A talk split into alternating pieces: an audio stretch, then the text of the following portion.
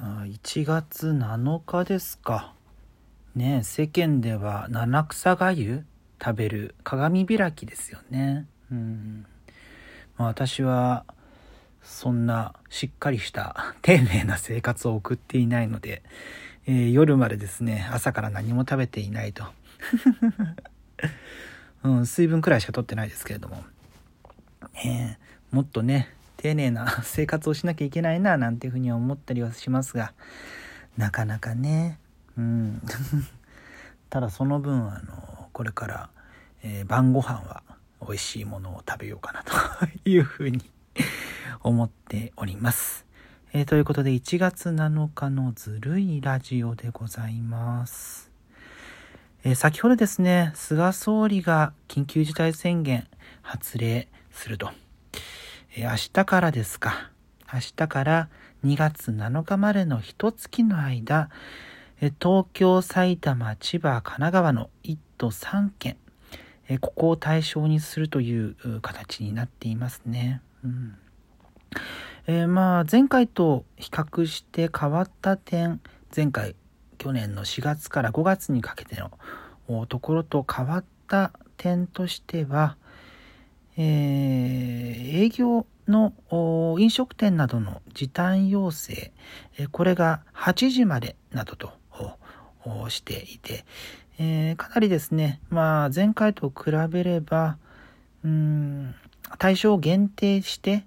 えー、緊急事態宣言出すことによって試験、私の権利、えー、プライバシーとか、まあ、そうしたものをを妨げるようなことが懸念されているわけなんですが、えー、まあ、そうしたところに、えー、前回よりちょっと配慮するような形に、えー、なりそうですね。うん。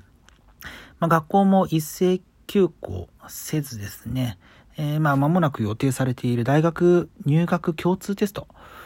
今までのセンター試験が今年から大学入学共通テストという、なんか下が噛みそうな名前ですけれども、まあ、こうしたものも予定通り、え、行うと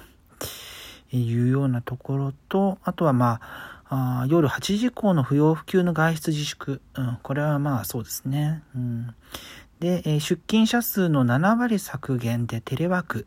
になるべくするようにと、え、なります。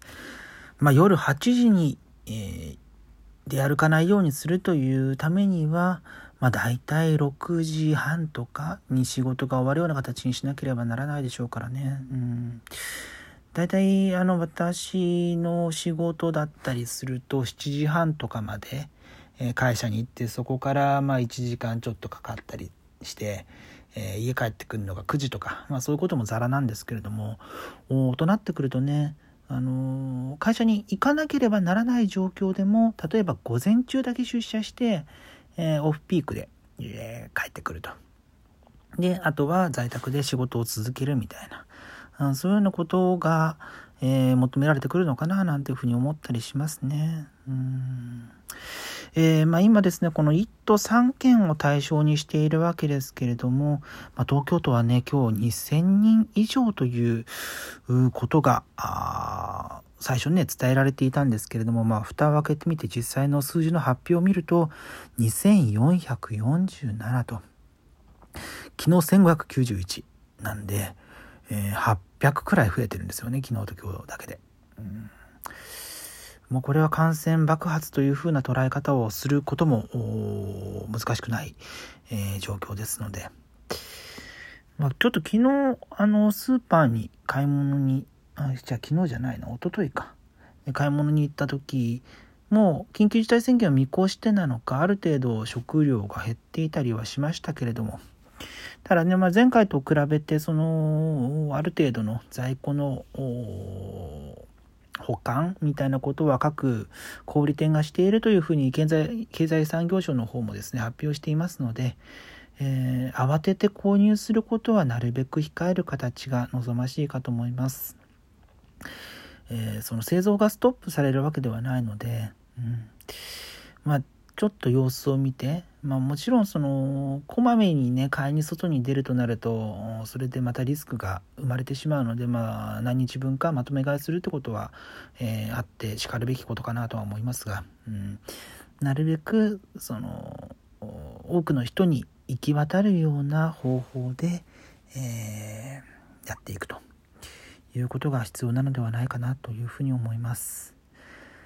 まあ、その緊急事態宣言前回出た時と比べるとその感染者数、まあ、検査の仕組みが、えー、変わってきたというかかなりねスピード感を持って検査できるようになったりとか今も民間の PCR 検査もかなり、えー、受けやすくなっている環境にあるので、えー、そうした体制の違いっていうのが大きくはあるんですけれども、まあ、実際の数字としてですね感染者数これだけ増えているという現状を加味して、うん、それぞれが行動しなきゃいけないななんていうふうに思ったりします。あとはね、なるべく、うん、ちょっと違う話題に行きますけれども、あのなるべく国内の話をしようかななんていうふうに思っていたんですが、これだけね、のことがあると、ちょっとご紹介しておこうかないとななんて思うのが、えー、アメリカの話ですね。うん、アメリカの議会に、えー、トランプ大統領の支持する人々が、えー、まあ、なだれ込んでと言いますか、乱入して、えー、まあ、かなり、えー、大変なことになっていると。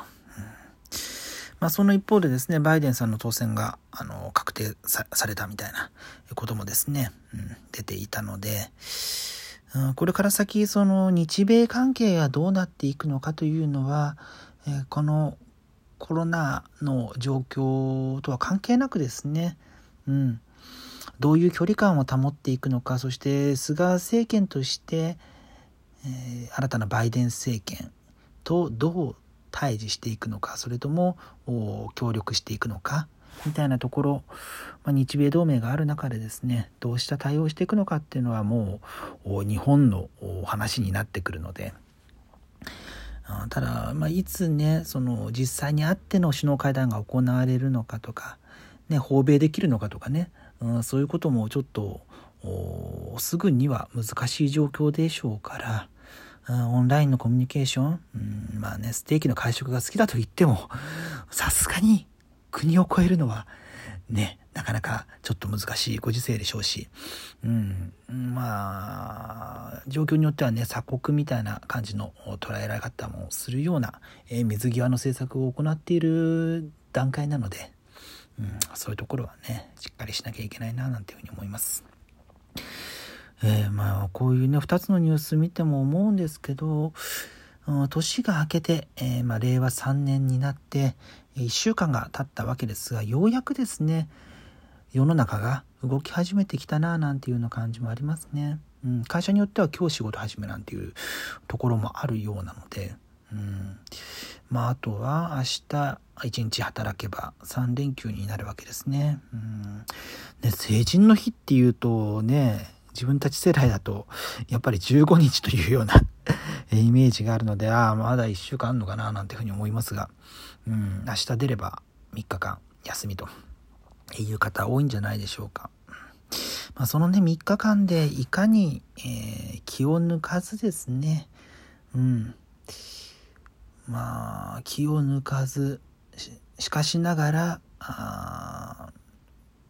緊張せずみたいな、もうね多分皆さんこの1年間通してお気づきだと思うんですけどこう気持ちをね張り詰めて日々生活するっていうのがどれだけ疲れるのかと思いません？まああのコミュニケーションもちろんあのテレワークとかなって減っている人も多いでしょうしいざコミュニケーション取れる場になってもなかなかねこのマスクつけながら、えお話しするのちょっとはばかられるよみたいなことがあったりとかするともう日々疑心暗鬼になってきちゃうっていうのはまあ当然のことだと思うんですね私あの心理学とか全然知らないですけど、うん、そういうようなことはあってしかるべきなので。もっとね心に余裕を持ちたいなと思いつつ日々増えていく数字に気を取られてしまって、うん、なんてことはね多々あることだと思います。なんでしょうかね。うんまあ、寒いんでねなかなか外散歩するなんてことも難しいんですけれどもうんなんかほんわかすることないでしょうかね。うん、皆さんのそのストレス解消というか気持ちを明るくほんわかにするポイント？方法？そういうようなことをですね、えー、もしお持ちの方いらっしゃったらこのラジオトークの場合だとお便り機能っていうのがあるので、まあ、ここで、えー、皆さんからちょっと こうした対策があるよとかそういうようなこともですね、えー、お寄せいただければなというふうに思います。まあ、今回のこの緊急事態宣言だったり、まあ、トランプ大統領の巡る話とかもこれを聞いてですねもし何か感じたことがある方いらっしゃいましたら、えー、合わせて、まあ、そのような方法で、えー、お声をお寄せいただけるとまあ、この中でご紹介させていただくこともあるかななんていうふうに思ったりしますね。うん、そうなんか暗いことを考えないようにするには、まあ、私はあのお酒が好きで、まあ、飲み過ぎてしまうんですけど、うん、この時期だとね芋焼酎のお湯割りとかね 飲んで体をまあ温めつつ、うんまあ、今日もこれからあとあの鍋をつついて食べようと思ってるんですけど、うん、まあね心身はこうなんだ対応するものなので心と体ってのはセットになっているわけですので、うん、体からいたわるっていうことが大事だったりするのかなと。あとねお風呂に浸かるとか。私あの長風呂になりがちで 1時間とかも平気で入ってる人なんですけど、ま、スマホ防水のやつね持ち込んで、うん、そういうのが当たり前なんですけれども、まあ、そういうので、えお風呂でこう長風呂しつつ、まあ、取りだめだバラエティ番組とか見て息をつくってのもありなのかななんていうふうに思ったりします。それではまた